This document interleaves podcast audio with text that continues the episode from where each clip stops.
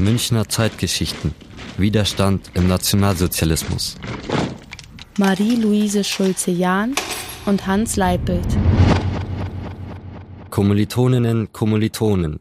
Erschüttert steht unser Volk vor dem Untergang der Männer von Stalingrad.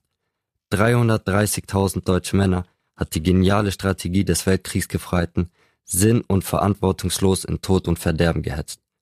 Führer, wir danken dir. Es gärt im deutschen Volk. Wollen wir weiter einem Dilettanten das Schicksal unserer Armeen anvertrauen? Wollen wir den niedrigen Machtinstinkten einer Parteiklicke den Rest der deutschen Jugend opfern? Nimmermehr. Der Tag der Abrechnung ist gekommen. Wow, das hört sich ja spannend an. Was ist das? Das ist das sechste Flugblatt der Weißen Rose. Das war diese Widerstandsgruppe mit Hans und Sophie Scholl, oder? Wurden die nicht beim Flugblätterverteilen erwischt?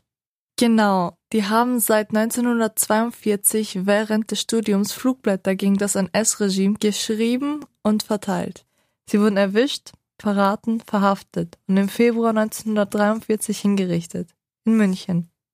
Und das war's dann, oder? Nein, es gab Leute, die haben weitergemacht. Echt? Das hat sich jemand getraut nach den Hinrichtungen? Ja, zum Beispiel Marie-Louise Jahn und Hans Leipelt. Hans hatte das sechste Flugblatt der Weißen Rose mit der Post bekommen. Er und Marie-Louise Jahn haben dann Folgendes überlegt.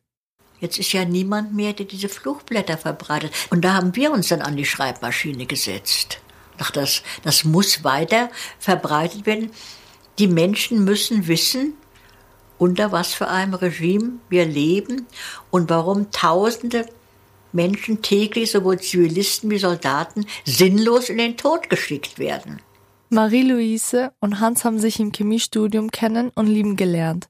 Sie haben die Flugblätter auch noch mit einer Überschrift ergänzt. Und ihr Geist lebt trotzdem weiter. Wow, die beiden haben viel Courage gezeigt und das in einer Zeit, in der kaum jemand den Mut hatte, etwas gegen das NS-Regime zu unternehmen. Ja, die Marie-Louise Jahn muss wirklich eine mutige Frau gewesen sein. Ich habe jemanden getroffen, der sie gut kannte, Klaus Schulz.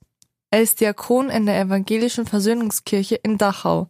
Und ihn beeindruckt besonders, eben nicht alles hinzunehmen, was Staat oder andere Menschen einem vorgeben und sozusagen im Vorauseilen der Erwartung immer die Dinge zu erfüllen, sondern wirklich zu denken, nachzudenken, was ist richtig, was passt zu mir, was ist wichtig und bei sich zu bleiben. Das, denke ich, ist so die Botschaft, die von ihr auch weitergeht.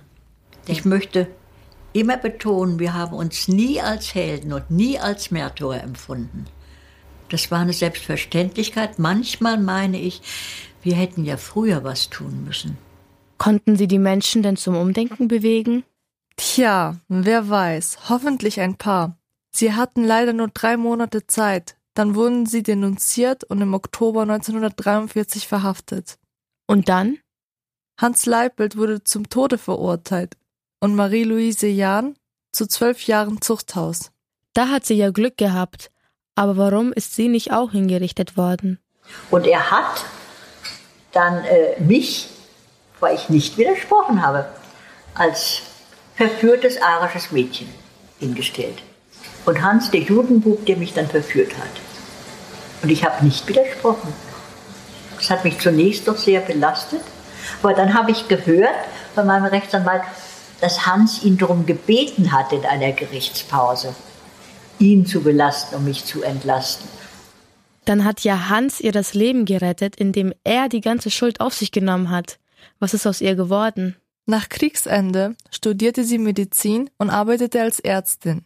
Sie war Mitgründerin der Weiße Rose Stiftung in München. Wofür ist diese Stiftung?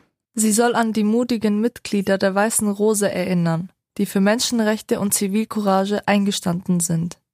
Echt beeindruckend, die zwei. Ja, und was mich am meisten beeindruckt hat, war dieser Satz von Marie-Louise Jahn. Erst wird man stutzig, dann wird man kritisch, dann hört man besser hin und schließlich tut man etwas.